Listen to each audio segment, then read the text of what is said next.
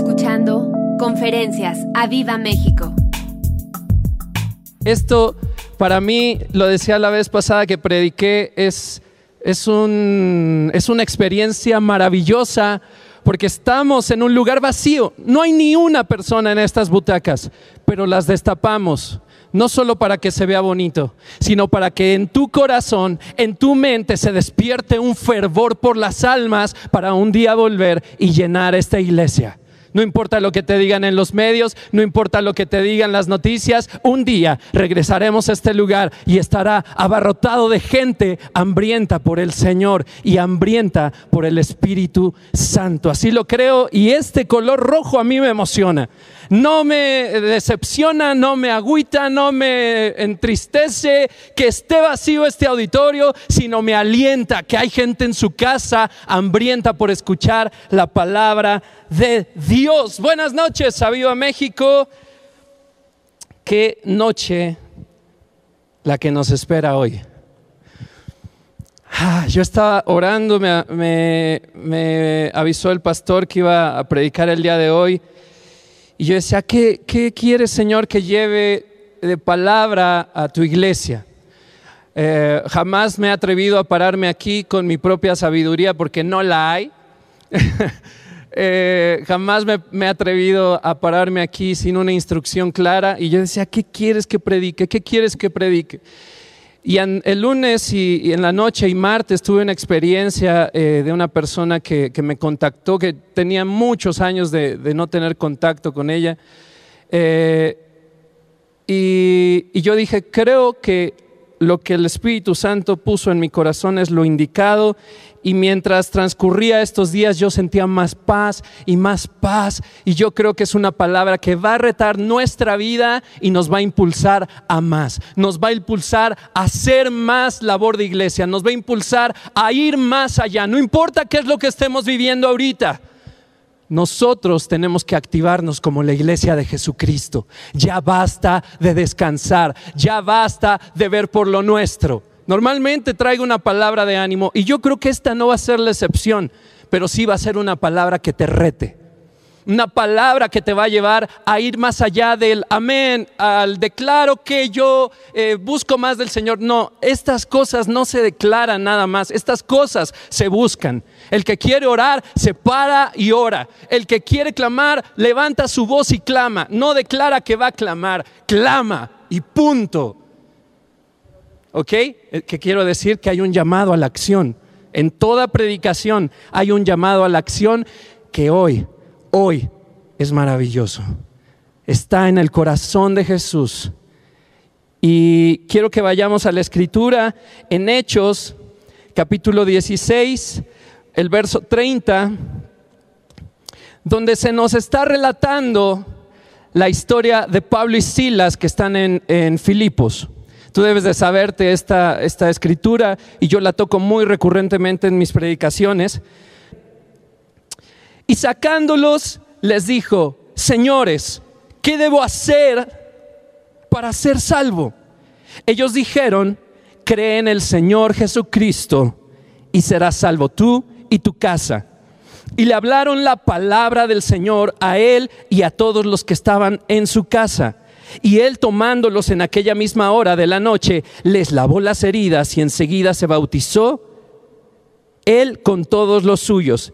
Y llevándolos a su casa les puso la mesa y se regocijó con toda su casa de haber creído a Dios. Tremenda noche la que vivieron Pablo y Silas en una prisión. En una prisión y de pronto la salvación brotó. El propósito de eh, eh, el propósito por el cual ellos estaban ahí, de pronto se hizo evidente la salvación de un hombre y su casa. A pesar de tanto sufrimiento de Pablo y Silas, habían sido flagelados, habían sido golpeados, estaban en la cárcel, en lo más seguro de esa prisión. Y de pronto, ¡pum!, el fruto se refleja, el fruto se hace evidente. me encanta que este hombre se regocijó con toda su casa. Me encanta que este hombre se haya regocijado con todos los suyos que habían creído en ese momento en el Señor.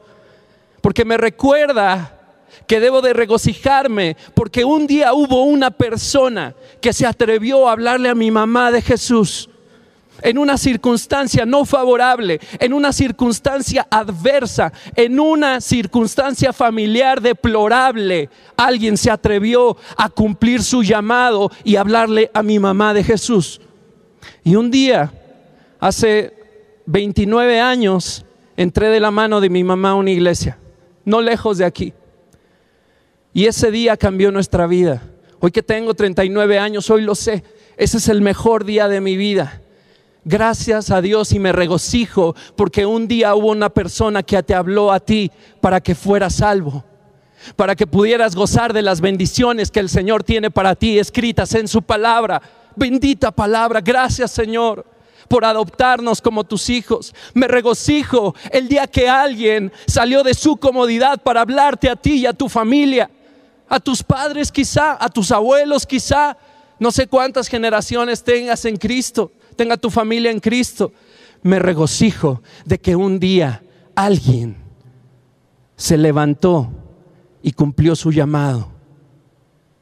¿Puedes recordar quién fue? ¿Puedes recordar quién te predicó? ¿Quién le predicó a tus padres? La primera vez que fuiste, eh, eh, eh, que, te entró el conocimiento de que fuiste salvo, de que el Espíritu Santo te tocó de que Jesús entró a, tu, entró a tu vida, me regocijo de ese momento como el carcelero se regocijó con los suyos. Hoy mi casa no es igual. Hoy mi casa no es la misma. Hoy mi casa goza de salvación. Hoy mi casa goza del tesoro de la vida, que es el Espíritu Santo, el cual es mi herencia, el cual gracias a Jesús, gracias a Jesús hoy lo podemos gozar. Aleluya. Aleluya. Yo espero que ahí en tu casa estés recordando y te regocijes también, te des cuenta que lo que tienes hoy es gracias a que el Espíritu Santo llenó a una persona, se activó y fue testigo de Jesús para anunciarte el Evangelio. Bendita persona que te predicó, que me predicó, ¿cierto? Nuestras casas serían diferentes, ¿no, Paco? ¿No, Oscar? Nuestra vida sería totalmente diferente. A lo mejor ni vivo estaría. Gracias que alguien se levantó y cumplió su llamado. Me alegro y agradezco. Gracias porque hoy puedo tener a mi Jesús. Gracias. Ah, hoy el Señor te va a retar. los que están aquí en el auditorio y los que, los que están en casa. Déjame decirte que soy consciente de la situación que vivimos como planeta, como sociedad y como país en México. Muy consciente. En casa, en Aviva México, todos los días a las seis de la mañana te invitamos a que te conectes a una oración, a un clamor por nuestra nación. Estoy muy consciente de que estamos en una situación crítica. Déjame decirte que esta situación crítica es nuestro escenario ideal no dejes que pase. Vas a, vas a entenderlo un poco mientras vamos avanzando en esta predicación. Te pedimos que, que, nos ayudes compartiendo esta publicación para que llegue a mucha, a mucha gente y ojalá muchos hoy puedan ser testigos de Jesucristo y muchos otros puedan tener a Cristo hoy en su corazón. Así que quédate si tú estás enfermo, si tú estás en una situación no ideal, yo te pido que te quedes y que la palabra de Dios, dejes que la palabra de Dios entre a tu corazón y poco a poco tú vas a ver durante esta conferencia cómo el Señor se hace evidente en tu vida. Si tú estás enfermo, sé sano en el nombre de Jesús y, y para ti que estás deprimido, decaído en diferentes circunstancias, ten ánimo que no estás solo. El Señor quiere entrar en tu vida hoy. Tengo una, una frase en, la primer, eh, en el primer cartoncito de mi Biblia, hoja u hoja, como le quieran llamar. Dice ser salvos y permanecer salvos mientras llevamos a otros a salvación. William Booth. William Booth fue el, eh, el fundador, el creador del ejército de salvación, Salvation Army. Como dice, ser salvos y permanecer salvos mientras llevamos a otros a salvación. Este hombre, yo una vez leí un poco de su biografía, me voló la cabeza la pasión que tuvo por las almas, la cantidad de almas que se convirtieron a través de su ministerio, a través de la predicación, a través de la palabra del Señor, a través de William Booth. Y hay un, un texto que también está en video y en audio, no, no de él, sino alguien que se le ocurrió grabarlo, que se llama La visión de los perdidos de William Booth. Y es la visión que el Señor le otorgó a William Booth acerca de la gente que se está perdiendo y de la iglesia, su posición frente a esa situación de los perdidos. Y él dice en esa visión que a mí me, me, voló la cabeza literalmente, bueno, no literalmente, gracias a Dios, me voló la cabeza en ese momento porque me cayó el 20 y, y, Dios habló a mi vida a través de esa visión. Recurrentemente la pongo en Radio Viva México a ver si alguien, si alguien le cacha y alguien reacciona a esa verdad. William Booth en esa visión está viendo un océano, un océano oscuro donde ve mucha gente que está ahogándose, mucha gente que está pataleando por querer salir a la superficie, por querer acercarse a una gran roca en medio del mar que representa a Jesús.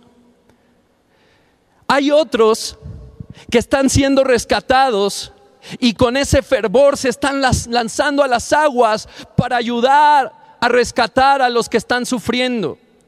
Él puede ver en esa visión como hay hombres, mujeres que están queriendo luchar por salir a la superficie, que están sufriendo, que están padeciendo y no lo logran y terminan hundiéndose a las profundidades. Y de repente William Booth dice que ve cerca de la roca un muelle, una plataforma que está lleno de gente que fue rescatada. Y esa es la iglesia gente que fue rescatada y dice, muchos estaban enfrascados en sus trabajos, en sus placeres, en sus series de televisión, en sus, que te gusta, en sus hobbies, en sus deportes. Muchos estaban enfocados en sus familias, en sus riquezas, en sus negocios. Dice, solo eran muy pocos, algunos, los que se aventaban desesperadamente a rescatar a los que estaban sufriendo. En esa visión, William Booth dice que algo que le llama mucho la atención es que los mismos que estaban eh, siendo indiferentes a la situación eran, habían sido rescatados. Ellos habían estado en esa situación de, de temor, en esa situación de agonía, queriendo salir a la superficie, a punto de ahogarse. Ellos fueron salvados, pero parecía que ya no les preocupaba la visión de los perdidos. Algunos se hundían y ya no salían. Algunos ayudaban, muy pocos. Los de la plataforma parecían haber olvidado la gracia y la misericordia que se les había presentado un día. Algunos iban a congresos, en los congresos que se hablaban de esta situación. Imagínatelos sentados en ese congreso, en esas iglesias, escuchando los perdidos, los perdidos, y regresar a sus labores diarias. En sus narices había gente perdida, insensibles a la gente que no tenía Cristo, insensibles a esa situación, inclusive en casa, insensible que el esposo no tiene a Cristo, insensible que los hijos se congregan pero no tienen a Cristo, insensibles de la realidad del Espíritu Santo. Esa situación es la de la iglesia y es impresionante que esa visión William Booth la tuvo al, al, final de 1800, del siglo 1800, y que hoy la sigamos viviendo y que hoy sigamos teniendo un corazón cauterizado frente a tal situación. La gente se está perdiendo. Y hoy somos incapaces de ver una situación favorable para el Evangelio. Yo no quiero decirte que soy insensible ante la situación que vivimos, porque la padezco también, económicamente, también la padezco, pero necesito tener una visión más amplia. Necesito tener una visión más conforme al reino. Y a mí se me ha llamado a predicar el Evangelio. A ti se te ha llamado a predicar el Evangelio. A los que están en cámaras, a los que están arriba, se nos ha llamado a predicar el Evangelio. Y parece que hoy solo queremos nuestro bienestar, pero el Señor arde su corazón por querer rescatar a las almas. Dice la, la, visión de William Booth que de pronto en esa visión él se dio cuenta que había un hombre que era Jesús, el cual estaba pidiendo ayuda. Y dice, pero los que estaban en el muelle, indiferentes a la situación, oraban y hasta clamaban diciendo, ven Señor, ven Señor, mientras Jesús clamaba, vengan, ayúdenme, vengan, ayúdenme, queriendo salvar a los perdidos.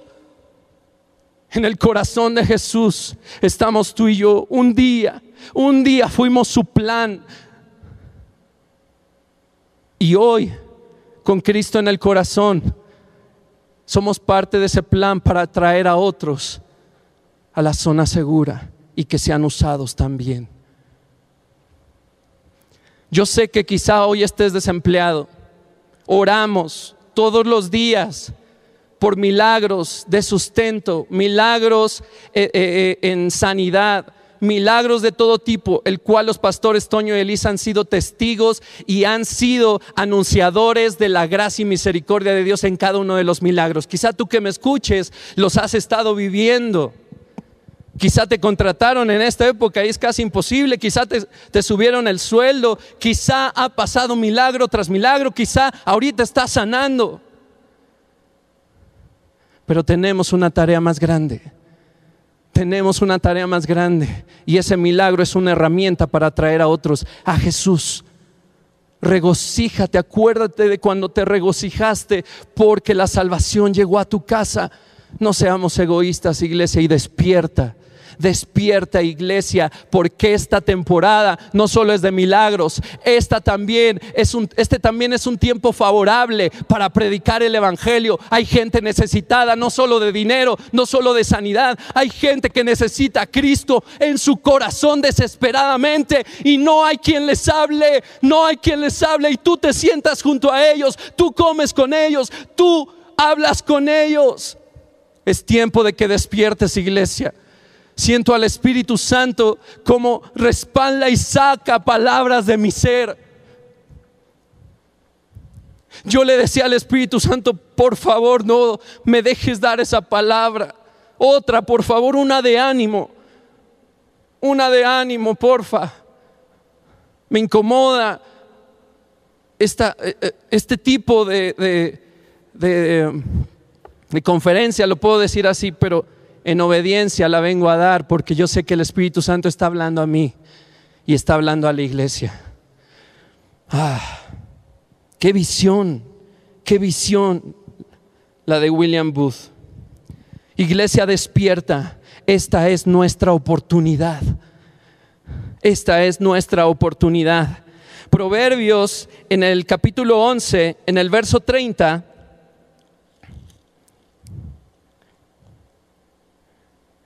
Dice, el fruto del justo es árbol de vida y el que gana almas es sabio. Hemos estado orando por sabiduría. Señor, dame sabiduría, dame sabiduría. Los pastores te han enseñado que el Espíritu Santo es la sabiduría. Y cuando alcanzo a ver un corazón insensible a los que se pierden, un corazón que no se activa ante la realidad de las almas perdidas, sino que quizás solo está deseando, ven Señor, ven Señor, y el Señor está diciendo, ven tú y ayúdame. No has hecho la obra todavía, haz obra de evangelista. Hay tantos a, tu alrededor que si pudieras echar una vista al infierno, se te caería la boca de tantos que pensaste que podían estar en el cielo. Es tiempo de arrebatar las almas al enemigo. Es tiempo de ser sabios. El que gana almas es sabio. El Espíritu Santo es la sabiduría. ¿Cierto? ¿Dónde el Espíritu Santo? El que tiene la llenura del Espíritu Santo gana almas. El que tiene la llenura de- del Espíritu Santo entiende que su labor va más allá que solo el beneficio propio. Ese lo vamos a tener porque hemos orado, porque nos hemos levantado a guerrear, porque nos hemos levantado en, al- en- en armas. Lo vamos a tener sin duda porque el Señor escucha y responde. Pero ¿qué hay de nuestra labor? El que tiene la llenura del Espíritu Santo da todo por las almas. En diciembre estábamos llorando por uno más y hoy ni te acuerdas. Cuatro meses han pasado de que aquí lloramos. Es tiempo, iglesia. Hemos orado por avivamiento. Yo veo hoy un tiempo favorable, un tiempo propicio para predicar. Pablo dijo, predica a tiempo y fuera de tiempo. Hoy es a tiempo. Hoy hay una situación favorable para el Evangelio. La gente necesita, necesita y tiene cosquilla de escuchar, de que se le hable de Jesús. Tuve que despertar nuevamente esta verdad a causa de un mensaje de una persona que no veo hace 17 años y me dijo, necesito de Jesús.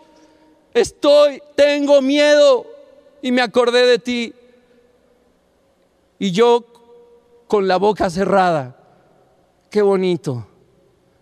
Es tiempo, iglesia. Es tiempo, iglesia. Ah. Vamos a Hechos. Yo sé que ahí tienes una destreza en la palabra impresionante y ya estás ahí. Hechos 1.8. Dice, pero recibiréis poder. Y aquí es donde todos dicen, amén.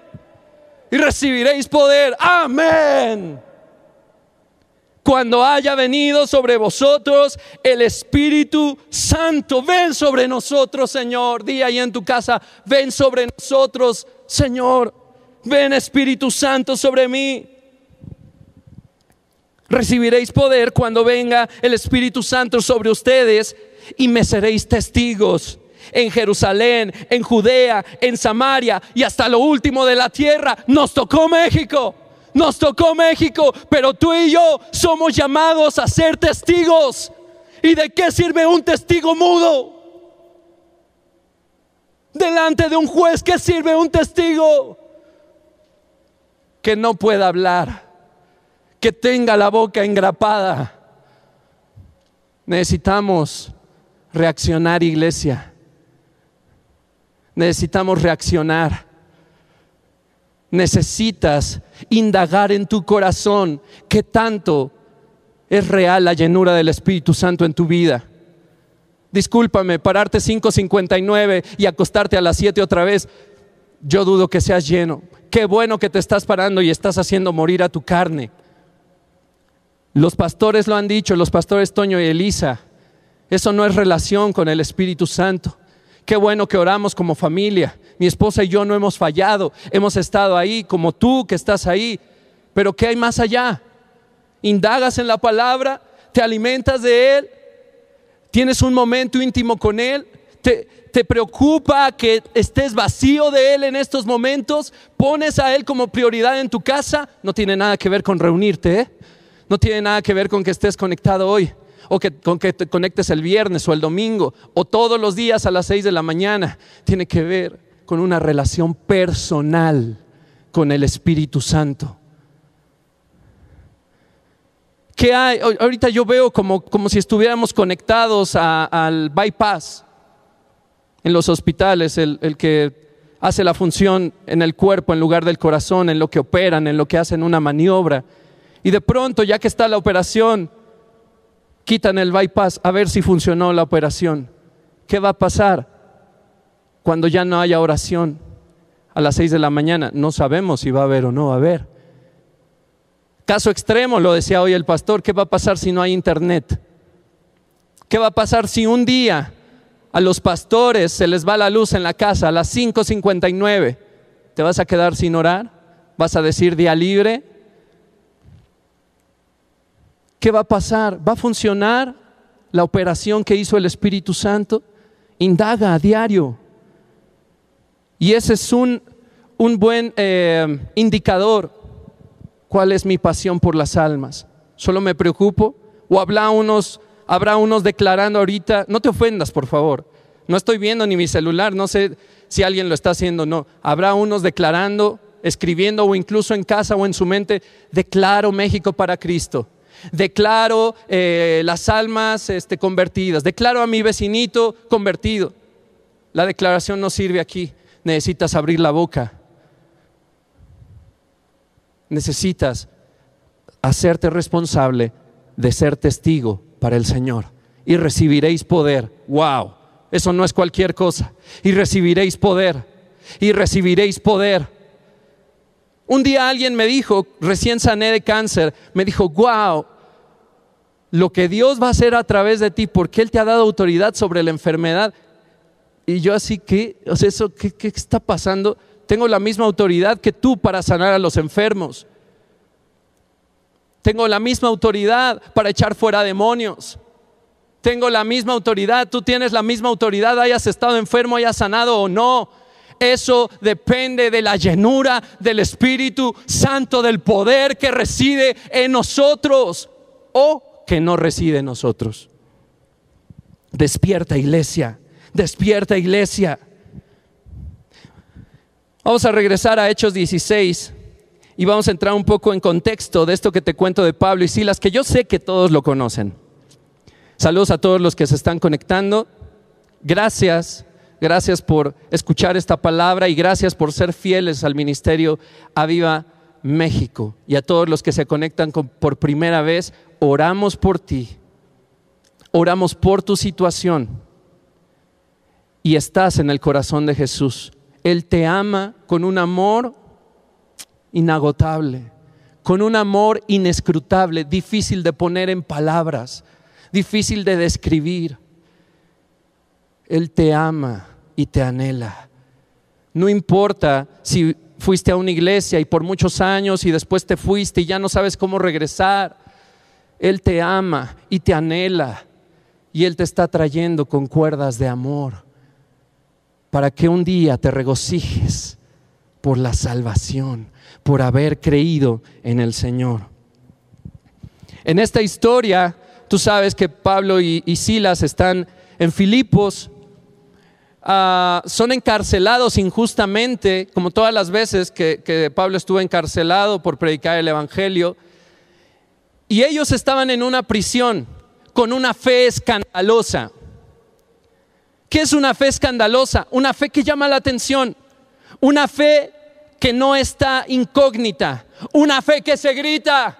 En plena prisión, Pablo y Silas oraban como ora mi pastor, así a, voz en cuello. Y cantaban himnos, de modo que toda la prisión los escuchaba. Y de pronto el Señor hace su intervención, porque los salmos dice que el Señor habita en la alabanza de su pueblo y en eso irrumpe en la habitación, en la, en la prisión el Señor y tiembla aquello, tiembla. Y las prisiones se abren. Yo me imagino que a causa del temblor el, el carcelero fue a dar por allá y de pronto despierta y ve las prisiones abiertas. Y él decide quitarse la vida antes de que eh, los romanos, César, o no sé quién fuera el encargado, le quitara la misma vida. Y él decide quitársela, agarra su espada y de repente oye una voz, ¡Hey! ¡Detente! ¿Qué haces, loco? ¿Qué haces? Estamos aquí todos. Qué, qué grueso. El Señor viene, actúa a favor de sus hijos, abre las puertas de las prisiones. ¿Y qué haríamos tú y yo? saldríamos corriendo, saldríamos corriendo, saldríamos corriendo. He visto uno y otro meme que dice, el primer día que se abran las iglesias y un tumulto corriendo. Lo has visto, ¿no? Yo sé que lo has visto. Corriendo a la iglesia. Qué bueno que nos podamos reunir nuevamente aquí, pero yo espero que la primera reunión no venga solo que a primer lugar donde corras sea la casa del amigo que le estuviste predicando, que le estuviste compartiendo las oraciones, las reuniones, que estuviste hablando persona a persona. El Señor abre la prisión y ellos no se van, porque hay un propósito más grande, la salvación del alma del carcelero. Y la historia ya la leímos. Él se sorprende. él le hace ruido una fe escandalosa, una fe de hombres flagelados, ensangrentados, desnudos, ahí en el cepo, inmóviles, en lo más oscuro de la prisión, cantando, cantando himnos y orando. Una confianza inquebrantable al Señor. Yo creo que le hizo ruido toda la noche. Yo creo que él hizo ruido. Yo creo que hacía que su corazón latiera. Cuando él vio la salvación que Dios les dio y que ellos prefirieron quedarse para que él fuera salvo y su casa, ah, se conmovió y entregó su vida a Jesús. ¿Qué tengo que hacer para ser salvo? ¿Hoy tu fe es escandalosa o tu fe es calladita? ¿Eres de los que después de cinco años en tu empresa un día comiendo y por casualidad sale al tema que eres cristiano y él ya te dice, ay, eres cristiano, no sabía, yo también, mano. ¿Cómo no nos habíamos dicho? Pues porque no predicas la palabra, hijo.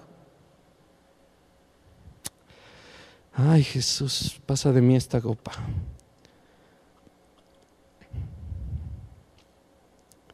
Pablo y Silas tenían fe, pero tenían una pasión inquebrantable todo lo que vivieron, todo lo que vivieron y su pasión era ver a uno más para Cristo, a una iglesia más afianzada para Cristo, a una iglesia que buscaran de, de verdad al Espíritu Santo. Un Pablo que antes de morir su preocupación era que alguien fuera entendido de la presencia del Espíritu Santo y le escribe a Timoteo. Hombres apasionados,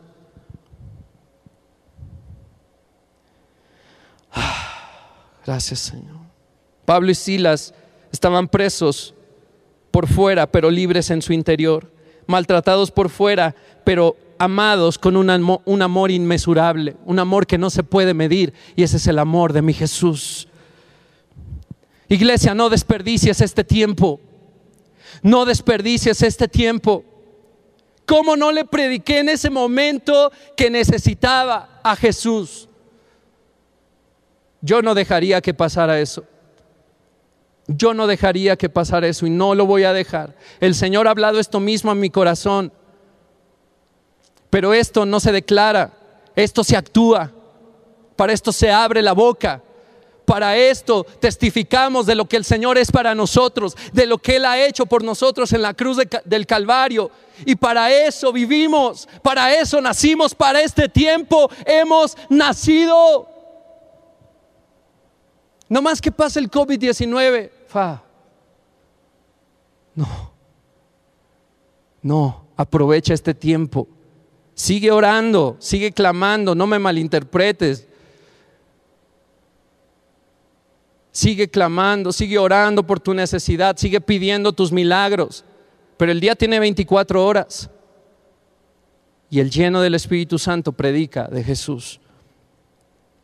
Enfócate, iglesia.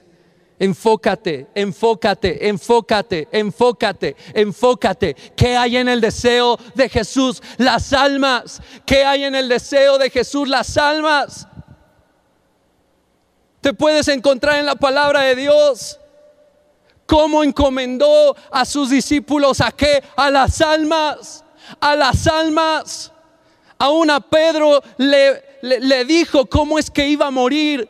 Una muerte totalmente a lo, que uno desea. Pero él estaba diciendo, sígueme, ¿me amas? Apacienta mis corderos. ¿Me amas? Pastorea mis ovejas. ¿Me amas? ¿Me amas? Este es el tiempo por el que has orado. Tiempo propicio para un avivamiento.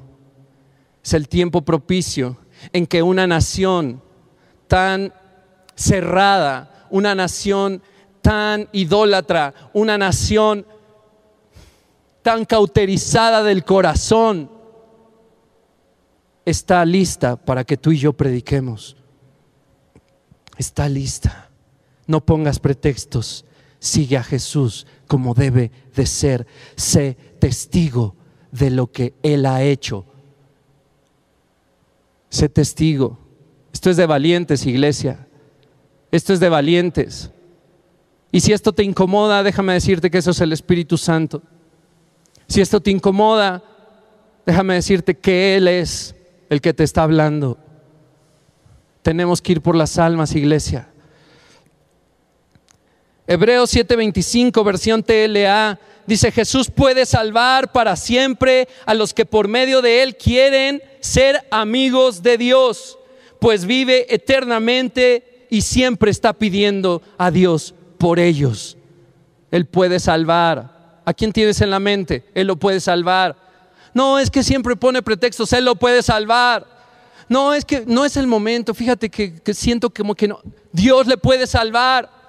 Él es poderoso para cumplir sus promesas, sí, pero también es poderoso para salvar. No se te olvide, no se te olvide. ¿Te gustan las promesas de Dios? Qué bueno, qué bueno, porque de ahí nos podemos agarrar en todo tiempo. Yo recuerdo cuando me enfermé, cuando me dieron mi diagnóstico que tenía cáncer, venía bajando del consultorio y yo creo que fue el Espíritu que me hizo pensar cómo enfrenta la gente estas situaciones sin Jesús. Y yo bajaba llorando, no por lo que me estaba pasando. Yo decía, ¿cómo puede la gente vivir sin Jesús? Cada que tengo oportunidad le hablo a alguien de Cristo.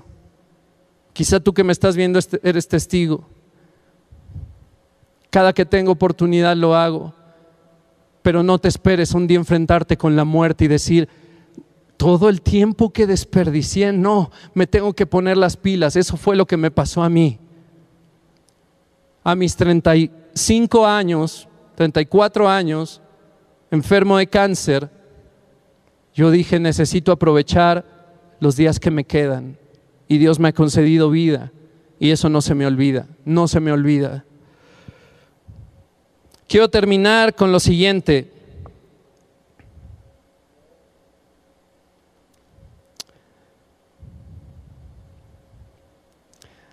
Hay una frase de William Booth que me encontré, me encantó, me encantó. Por aquí tenía otros, otros versos.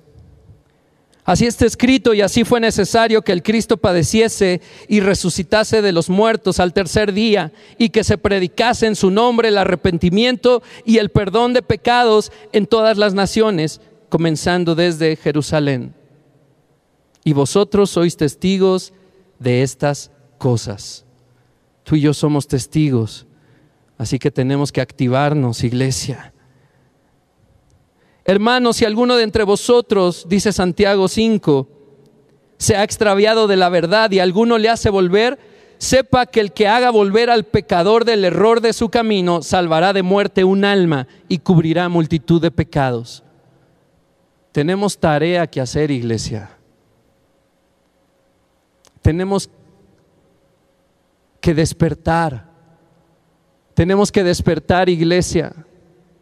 Yo no sé si me estás haciendo caso, yo no sé si te está entrando la palabra o no. Yo le pido al Espíritu Santo que Él haga su obra donde tú estás.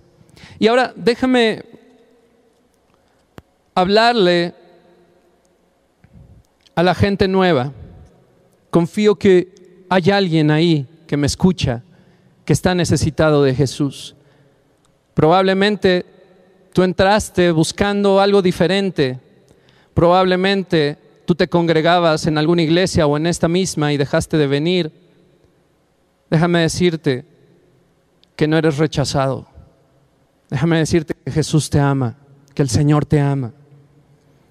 Ahí mismo en, Hechos, eh, ahí adelantito, en el 22, está ahora Pablo en, en Grecia. Y dice que entonces Pablo, este es su discurso en el Areópago, entonces Pablo, puesto en pie en medio del Areópago, dijo, varones atenienses, varones y mujeres mexicanas, mexicanos, de las naciones que nos ven, en todo observo que sois muy religiosos, porque pasando y mirando vuestros santuarios, hallé también un altar en el cual estaba esta inscripción, al Dios no conocido, al que vosotros adoráis, al que ustedes adoran, pues sin conocerle es a quien yo les anuncio. La generación que nos ha tocado vivir es una generación que se ha hecho dura, pero que en el fondo cree en algo, en algo. Les cuesta trabajo decir gracias a Dios, pero saben que la provisión que tienen es de alguien. Cuando les sucede a alguien bueno, es irremediable que alguien diga gracias a Dios.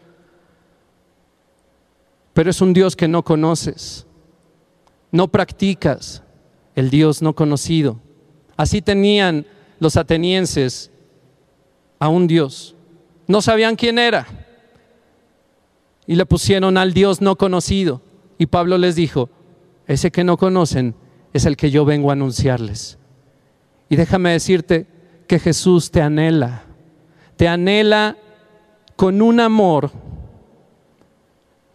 que no se acabaría ni en mil vidas con un amor que es difícil poner en palabras, pero que en mi experiencia quiero decirte que me ha rescatado de la muerte, no por la enfermedad, me ha rescatado de ser un hombre atribulado por una niñez que en mi cabeza no fue buena. La otra vez mi hermana me decía, oye, no fue tanto como lo platicas, pero aquí así es. Y ahí es donde entra el, cada cabeza es un mundo, ¿no? No lo sé. Así lo viví.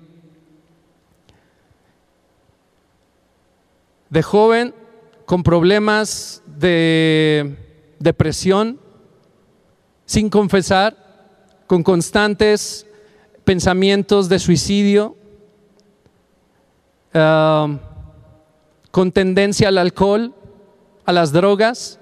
Nunca me he drogado, pero tuve mucha tentación al respecto. Déjame decirte que hay un Dios que te puede rescatar, que hay un Dios que está disponible con los brazos abiertos, no importa cuál sea tu historial, no importa cuál sea tu circunstancia, no importa lo malo que hayas hecho, Él es poderoso para salvar. Hoy es tu oportunidad, hoy es la oportunidad de oro que has esperado, un restart, un refresh a tu vida, un cambio de camino. Hoy es el momento que has esperado. Yo recuerdo ese día que te contaba al principio, cuando entré con mi mamá de la mano a una iglesia. A mí me llevaron a las clases de niños, un niño súper inseguro, y yo decía, no, no, no, yo con mi mamá, vente, te va a gustar. Fuimos a un, a un saloncito de clases, estaba lleno de niños, y nos pusieron a dibujar una ballena.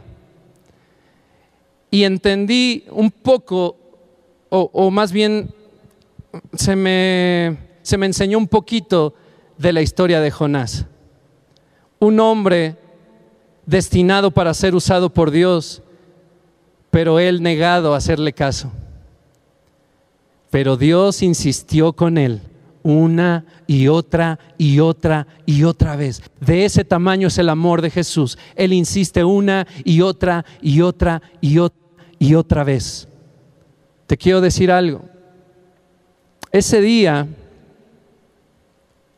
nuestro corazón como familia cambió. Mi mamá, cuando partió con el Señor, lo único que quería es que le leyera el Salmo 23. Antes de morir, mi hermana le preguntó, mamá, ¿quién es Jesús? Y mi mamá, mi mamá le dijo, mi todo. Cuando yo fui a despedirme de ella, yo llevaba una lista en mi mente de qué cosas le quería agradecer. Mi mamá fue una guerrera. Y lo único que brotaba de mis labios era, mamá, gracias por insistirnos a seguir a Jesús. Gracias por guiarnos en este camino. Es lo mejor que me ha pasado. Es lo mejor. Ningún éxito profesional, ningún éxito personal se compara a lo que ha sido Jesús en mi corazón. Él fue un padre para mí Él fue un proveedor para mí. Aunque en la casa no hubiera que comer, nosotros no dejábamos de comer. Él siempre proveía. Aunque no hubiera para zapatos, Él estaba con nosotros. Gracias Señor. Gracias. Y Él puede estar contigo hoy. ¿Aceptarías la invitación a seguir a Jesús hoy? Yo te invito a que hagas esta oración con nosotros y le digas, Señor Jesús, yo te recibo como mi Señor y Salvador. Repite ahí conmigo, Señor Jesús, yo te recibo como mi Señor y Salvador. Perdóname por mis pecados, los hechos consciente o inconscientemente. Recíbeme como tu Hijo y escribe mi nombre en el libro de la vida. Espíritu Santo, enséñame a amar a Jesús. Jesús, gracias porque tú moriste por mí en la cruz del Calvario y derramaste tu sangre por mí. Y al tercer día tú resucitaste. Gracias. Jesús, te necesito. Yo te abro mi corazón para que hagas conmigo como quieras. Padre, me entrego a ti en el nombre de Jesús. Amén. Si hay uno solo que haya, hecho esta oración, haya regresado hoy a Jesús, hay fiesta en el cielo. Hay fiesta en el cielo. Iglesia, no te esperes a que alguien en el púlpito diga esta oración. Sal hoy mismo. Bueno, no salgas. Levanta el teléfono hoy mismo. Hazlo más personal, no solo un texto y no solo un compartir el link. Y dime acordado de ti, ¿cómo estás? ¿Qué necesitas? Muestra la misericordia de Jesús. Y me despido con esta frase de William Booth. Dice, dijiste no hay llamado. ¿Te has sentido desechado, así como que no sirves para nada? Como que dices, pues yo qué, qué hago en la iglesia? ¿Yo qué? Dijiste no hay llamado. Creo que dirías, no escuché el llamado. Esta frase es así como, ahora sí, que como anillo al dedo para esta, para esta predicación y el cierre. Dijiste no hay llamado. Creo que dirías, no escuché el llamado. Pon tu oído en la Biblia y escúchala ordenarte ir y arrancar a los pecadores del fuego del pecado. Pon tu oído en el fatigado y agonizante corazón de la humanidad y escucha su lastimoso gemido pidiendo ayuda. Ve y párate a las puertas del infierno y escucha a los condenados suplicarte que vayas a la casa de sus padres y ordenes a sus hermanos y hermanas y sirvientes y amos a no ir al infierno. Y luego mira a Cristo a la cara, cuya misericordia has profesado obedecer, y dile si unirás tu corazón, alma y cuerpo y circunstancias a la marcha que pregone su misericordia para el mundo. William Booth. Espera nuestra próxima emisión de Conferencias. ¡A Viva México!